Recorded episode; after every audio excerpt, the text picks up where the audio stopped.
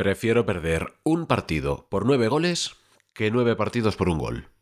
Puyadín Boskov.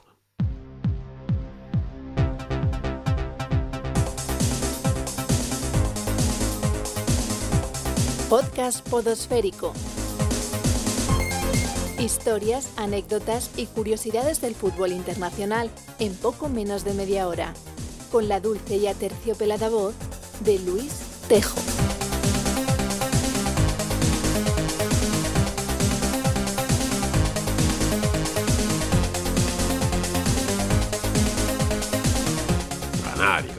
Ganar y volver a ganar y ganar y ganar. Me podría tirar así la media hora escasa que dura este podcast. Eso es el fútbol. La frase, como sabrás, no es mía, sino de mi tocayo y gran maestro aragonés, a quien tanto echamos de menos. Y sí, no le faltaba razón, a fin de cuentas esto es una competición que va de superar al rival. Pero ganar es fácil. Como aficionado me refiero, que ganar estando en el césped es lo más difícil del mundo, pero desde la grada todo lo contrario. Quiero decir, presumir de tu equipo cuando consigue la victoria no tiene mucho mérito, eso lo hace cualquiera. Es en la derrota donde se ve a los hinchas auténticos, a los apasionados, a los que sienten el fútbol como algo propio que va más allá del entretenimiento de los 90 minutos. Y para afrontar la derrota hay muchas maneras. Están los indignados incapaces de ver nada positivo y que se cargarían hasta el utillero de un partido para otro. Luego, los resignados, los que asumen la inferioridad, se encogen de hombros y esperan al próximo partido. También los buscadores de excusas, los que dicen que el césped estaba demasiado alto, que hacía mucho frío, que el árbitro estaba comprado, que a veces ocurre de verdad, pero sabes por dónde voy y no falta el que reniega de los suyos en la derrota con la excusa de que el fútbol no le da de comer.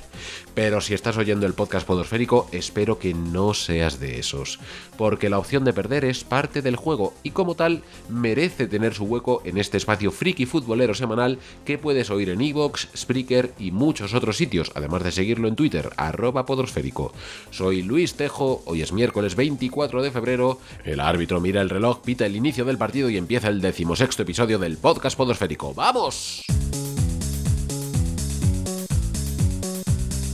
Atiende, llegan las noticias.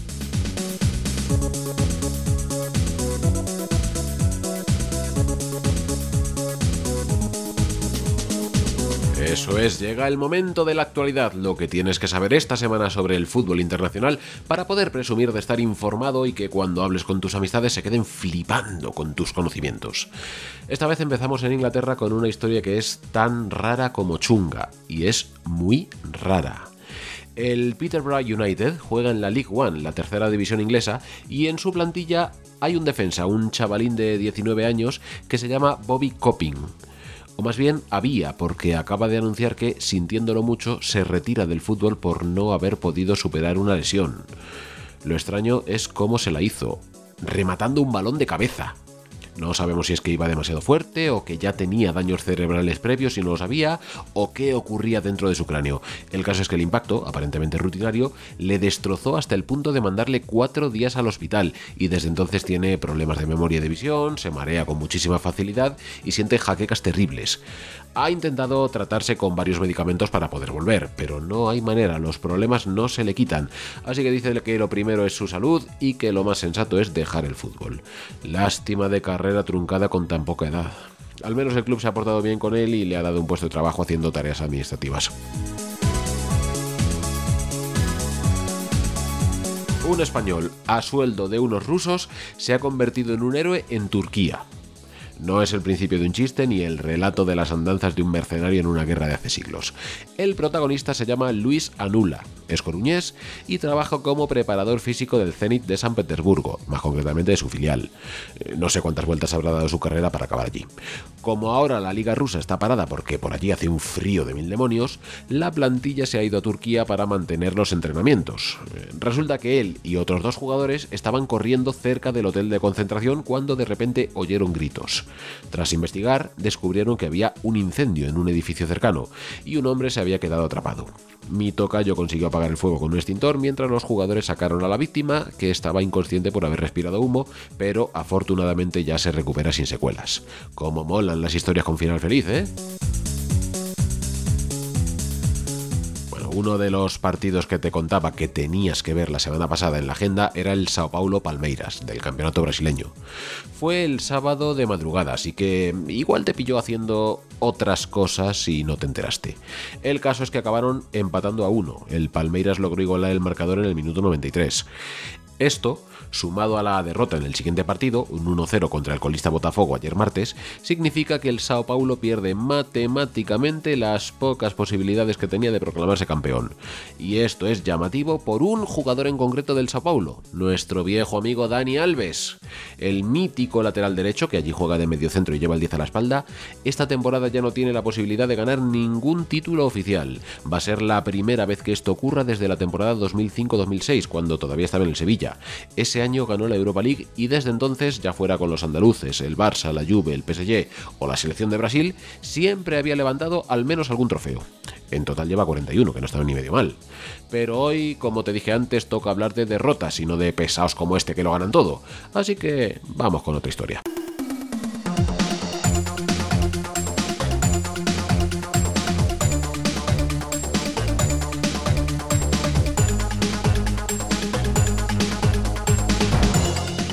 Tras colgar en iVox el episodio de la semana pasada, Noeliño Martínez me dejó un comentario. Me pedía que hablara del Bayer Leverkusen de hace 20 años. Luego, él mismo, en otro comentario, reconoció que, cito, mi guion de programa no va con este tipo de cosas pero le he dado un par de vueltas y he pensado que le voy a dar el gusto, porque aquel equipo sí que tiene un punto entre friki y lamentable que merece la pena recordar. Porque ya que hoy la cosa va de derrotas, no sé tú, pero yo no conozco ningún otro equipo que el 1 de mayo tuviera opciones razonables de ganar un triplete y apenas dos semanas después acabara la temporada sin un solo título.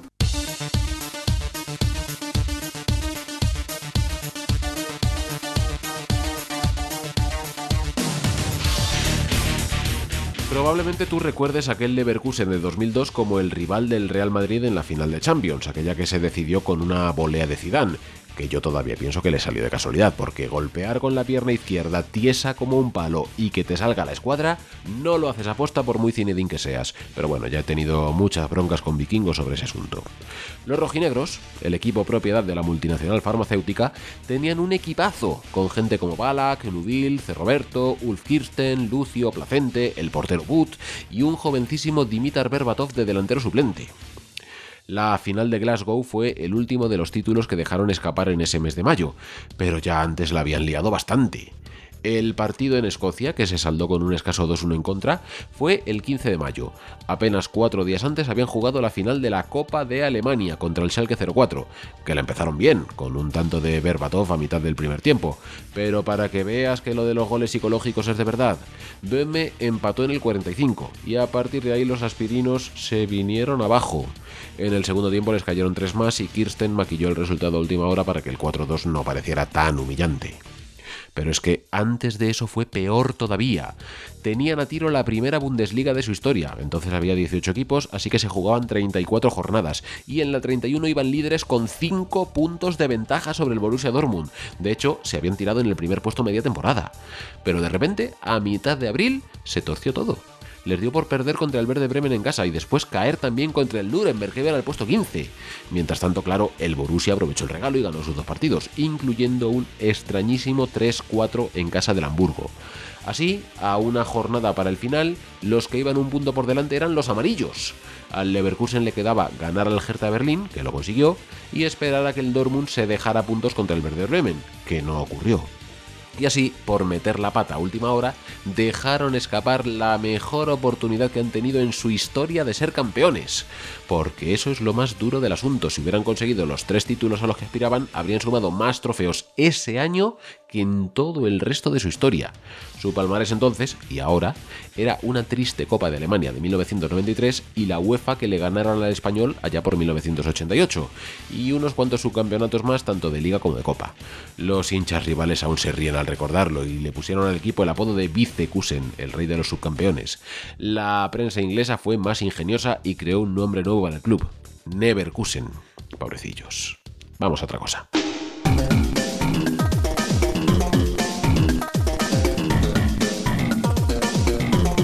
Viejas Glorias.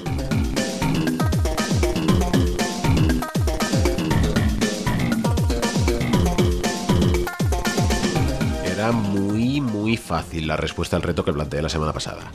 Buscaba esta vez que me dijeras cuál ha sido el portero que más goles ha metido en la historia. Ha habido bastantes acertantes, pero hay que hacer mención especial a Torca HD porque no falla ni una semana, ¡qué barbaridad! Por supuesto, hoy el protagonista en la sección del podcast podosférico que dedico a recordar la trayectoria de futbolistas legendarios es Ruggero Zeni.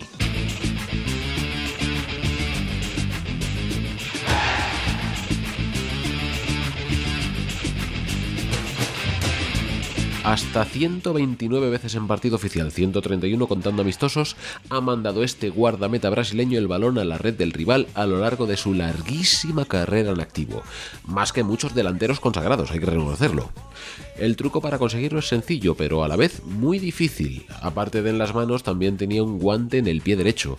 No se caracterizaba por ser un cañonero de disparos potentísimos, pero su precisión en el golpeo de balón era espectacular. Colocaba la pelota donde quería. Por eso, el Sao Paulo le hizo encargado de los lanzamientos a balón parado, tanto de penaltis como de faltas, y de tantas como tiraba, muchísimas le entraban. Zeni nació en 1973 en una ciudad perdida en el estado de Paraná, al sur de Brasil, no muy lejos de la frontera con Argentina, que se llama Pato Branco, aunque de pequeño se fue con sus padres a Sinop, otro pueblo del Mato Grosso que tiene un nombre así de raro porque son las siglas de la empresa que la fundó en 1974 para acoger a sus trabajadores. Sí, efectivamente, Zeni es más viejo que la localidad donde se crió, cosas de Brasil. Aparte de casas y fábricas, pusieron allí un club de fútbol en el que Zeni se metió para entretenerse mientras lo compaginaba con sus estudios de economía y su trabajo en un banco. Pero como se le daba bien y faltaba gente, a los 17 años le subieron al primer equipo en el que jugó 20 partidos en el torneo regional, que ganó. El Sao Paulo, uno de los más grandes de todo Brasil, se fijó en él y le fichó en 1990 para ser el suplente de gente más consagrada en la época, sobre todo Zeti, que le recordarás como el reserva de Tafarel en el Mundial del 94. volviendo a Zeni, se tiró sus seis primeros años de carrera comiendo banquillos sin que nadie diera un duro por él, pero entonces Zeti se fue al Santos y alguien en el club tuvo la buena idea de, en vez de fichar a nadie, darle una oportunidad a su segundo. Y salió bien tanto que a partir de 1997 se consolidó como titular indiscutible y no hubo quien le quitara el puesto hasta que decidió retirarse en 2015, 18 años más tarde, cuando ya tenía 42. En ese tiempo le dio para jugar para el Sao Paulo 1.257 partidos, el segundo futbolista con más encuentros disputados en toda la historia, solo por detrás del inglés Peter Shilton. Su palmarés con el tricolor es impresionante. Tres ligas de Brasil, cuatro campeonatos regionales, dos libertadores, una Copa Sudamericana, dos recopas, una intercontinental y un mundialito. Sin embargo, donde flojea, la mancha en su currículum, su derrota personal, es con la selección nacional. Podrías pensar que un tío como él, que para mucho y mete goles, tendría que haber sido titular indiscutible, y más teniendo en cuenta que en Brasil nunca han ido sobrados de buenos porteros. Pues siempre tenía alguien por delante. Primero Tafarel, luego Dida, más tarde Julio César. Por unos u otros, en tantos años en activo solo jugó 16 veces para la canadiña. A lo mejor influía que su calvicie y su pinta prematura de señor mayor no transmitía demasiado buena imagen, aunque bueno, en Brasil nunca ha importado mucho eso, teniendo en cuenta que algunos de sus héroes de los últimos años son bellezas como Ronaldo o Ronaldinho. más historias.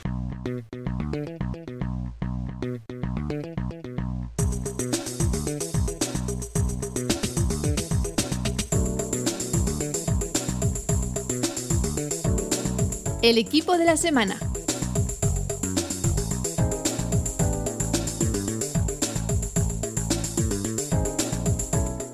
Ya que este episodio del podcast podosférico está quedando muy centrado en, el concepto de derrota, se me ocurre que en esta sección en la que normalmente te hablo de algún equipo que quizás no sea el de mejor palmarés ni más cantidad de aficionados, pero sí tiene algo que merece la pena destacar, hoy puedo centrarme en el más grande de los perdedores, el club que más veces ha llegado a la final de su torneo continental sin haberla ganado nunca.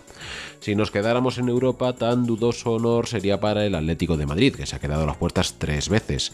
Pero abramos el horizonte, que hay vida más allá del viejo continente. El gran protagonista de esta semana no es otro que el América de Cali.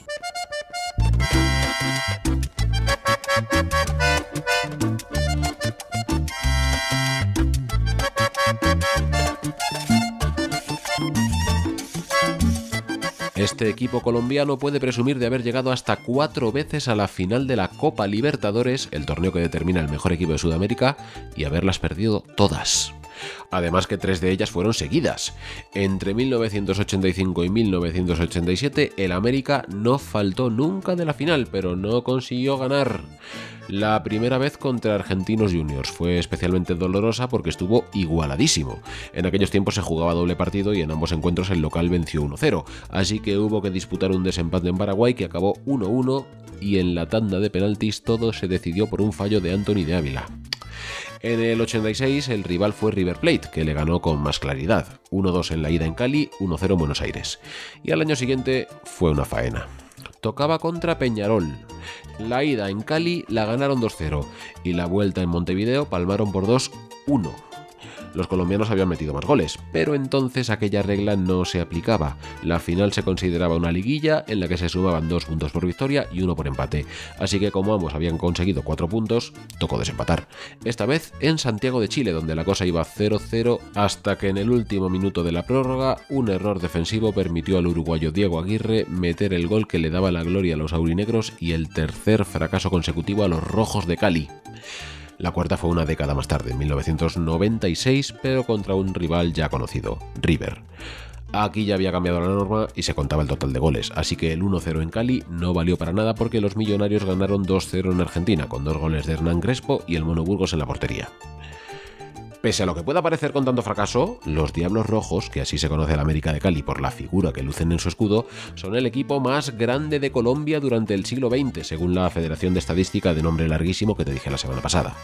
Desde su fundación en 1927 como herederos de un equipo que ya existía con el mismo nombre, pero que había desaparecido algún tiempo atrás, han estado casi siempre en la máxima categoría del fútbol nacional, aunque tardaron un poco en empezar a ver la gloria. No ganaron su primera liga hasta 1970 se dice que el motivo era que un aficionado llamado Garabato, socio fundador del club que estaba en contra de que se convirtiera en profesional y quería que siguiera siendo amateur, les había lanzado una maldición. Casualidad o no, en ese mismo 1979 que fueron campeones por primera vez, Garabato y la directiva se reconciliaron y celebraron una misa de exorcismo en el estadio. Eso sí, Luego pisaron el acelerador y llevan ya 15, incluidas las dos últimas, para que les digas algo de que son perdedores. Después, en la década de 2000, llegó la crisis económica porque Estados Unidos le incluyó en la lista Clinton de personas y empresas que los yankees vinculaban con el narcotráfico, así que no podía manejar cuentas bancarias para hacer fichajes. Por suerte, esos tiempos turbios parecen haber pasado y hoy están limpios. ¡Seguimos!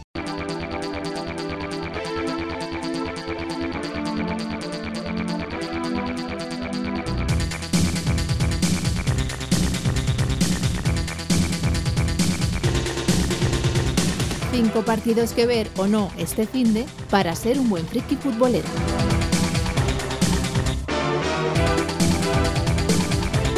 Sí, eso es, ya estamos en el momento que estabas esperando, la agenda del fin de semana, para que sepas qué partidos no te puedes perder si quieres que los de Panenka te den un pase VIP para su próxima fiesta.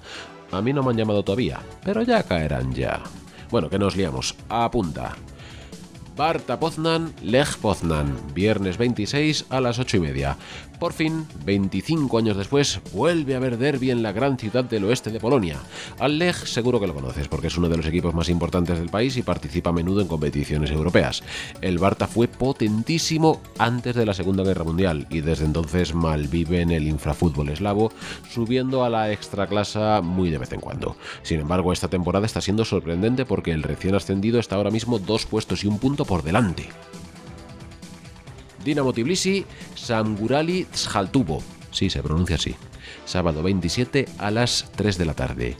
Este enfrentamiento entre el campeón vigente y un equipo semi desconocido que ascendió por primera vez el año pasado me sirve para contarte que por fin empieza la Liga de Georgia, que es una de esas raras que no van de verano a verano sino en años naturales. Las primeras jornadas suelen dar sorpresas, pero si todo va como se espera será una victoria fácil para los de la capital, que tienen en su plantilla dos españoles, el central vallosoletano Víctor Mongil y el delantero asturiano Carlos Castro. MC Argel JS Cabilia, sábado a las 4 de la tarde.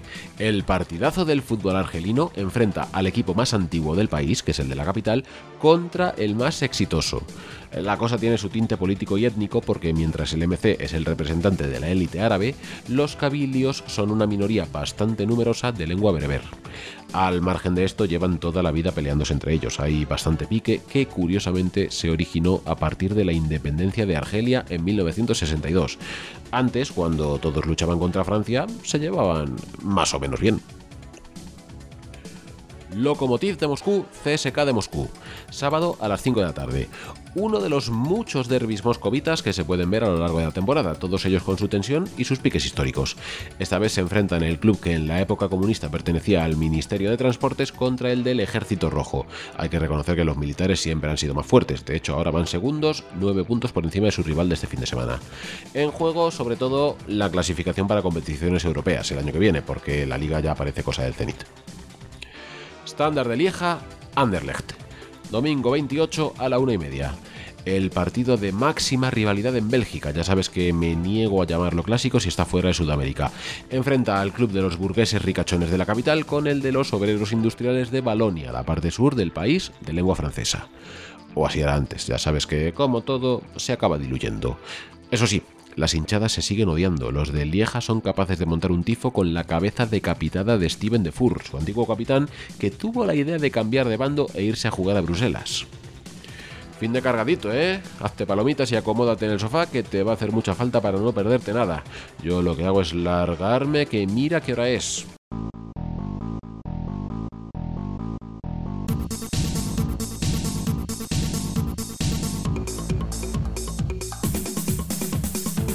Está acabándose el podosférico de hoy, esta decimosexta edición. Es buen momento para ver qué opina el pueblo sobre los dilemas que planteé la semana pasada.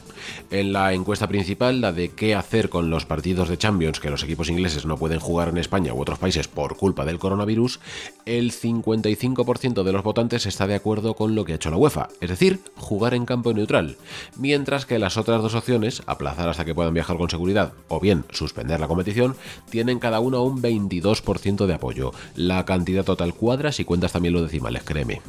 Don Eduardo matiza que lo del campo neutral es admisible si es para ambos. Doy por hecho que se refiere a que el Atleti juegue como local en Rumanía, pero luego tenga que viajar a Londres. En la otra votación, que curiosamente ha tenido muchos más participantes, preguntaba si prefieres ver el fútbol en la grada o en la tele. Y como era de esperar, aunque fui un poco tramposo a la hora de formular la pregunta, el 87% preferís pasar frío en el estadio en vez de estar cómodamente en el sofá delante de la pantalla. No esperaba menos. Luego está Carlos Alfonso Coach, que está escuchándose del tirón todos los episodios anteriores y me da la razón sobre lo que dije en el número 6 acerca de Marcelo Bielsa, ese gran vendehumos, porque mis oyentes sois gente con criterio y sensatez, cosa que se agradece. Para hoy, aprovechando que he hablado mucho de derrotas y que cada vez está más cerca el final de la temporada y con él los rumores habituales, vamos a intentar despejar las dudas de una vez por todas. Hablemos de maletines, hablemos de las primas que les dan unos equipos que se juegan mucho a otros que no se juegan nada para que en las últimas jornadas consigan el resultado que a los primeros les viene bien. Eh, creo que todos estaremos de acuerdo en que las primas por perder están mal. Pagar a alguien para que se deje vencer es adulterar la competición. Pero ¿qué hay de las primas por ganar? Muchos también las consideran inmorales, las ven como una especie de soborno, pero a mí no me parecen mal. A fin de cuentas, lo único que estás haciendo es reforzar las ansias de victoria que todo equipo se supone que ya tiene que tener de por sí. Pero bueno, aprovechemos que ahora mismo todavía en febrero no hay polémicas para intentar opinar con tranquilidad al respecto. ¿Tú cómo lo ves? Comenta en iVoox, en Spreaker o vota en la encuesta que pondré en Twitter, arroba podosférico. El reto para el próximo episodio. ¿Cuál ha sido la final de competición europea con menos público de la historia? ¿Quién jugaba? ¿Qué competición era? ¿Dónde fue? ¿Lo sabes? ¿Seguro? Venga, contesta a ver si es verdad. Eh, no hace falta aclararlo, pero por si acaso, la pandemia no cuenta. Y para terminar, como de costumbre, un poco de música futbolera. Este tema de Fatboy Slim que va a sonar lo conocerás bien si fuiste niño o adolescente en los 90 y cayó alguna vez en tus manos el FIFA 99, el que en España tenía Morientes en la portada. Dicho esto, pitido final, acaba el partido, nos vamos a descansar hasta la próxima jornada. Soy Luis Tejo, me despido por hoy y espero verte en la convocatoria del próximo miércoles. ¡Feliz semana! the funk soul brother. Right about now, the funk soul brother. Check it out now, the funk soul brother. Right about now, the funk soul brother. Check it out now, the funk soul brother. Right about now, the funk soul brother. Right about now, about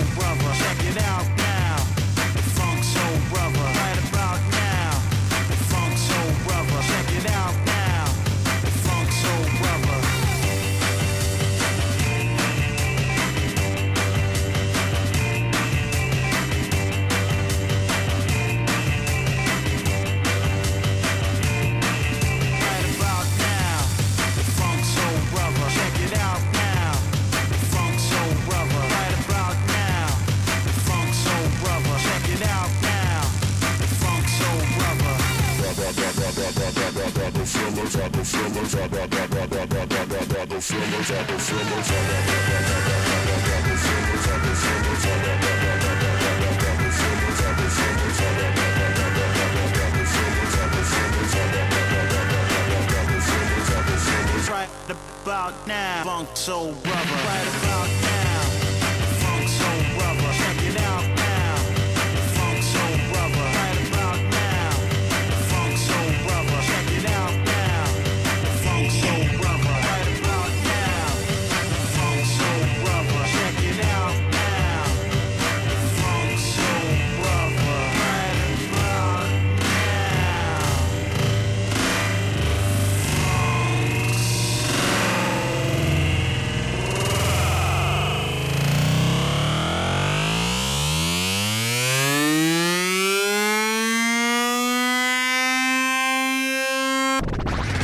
right about now. Funk Soul Brother, check it out now.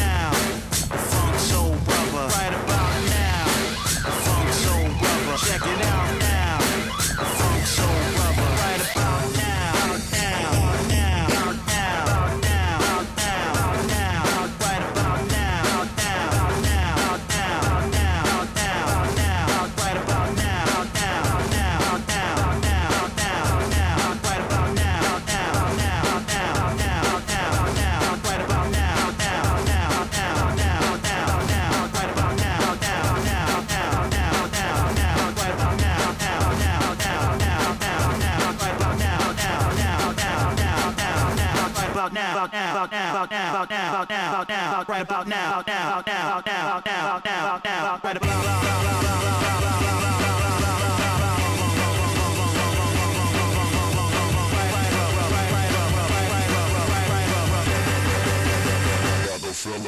Right about now.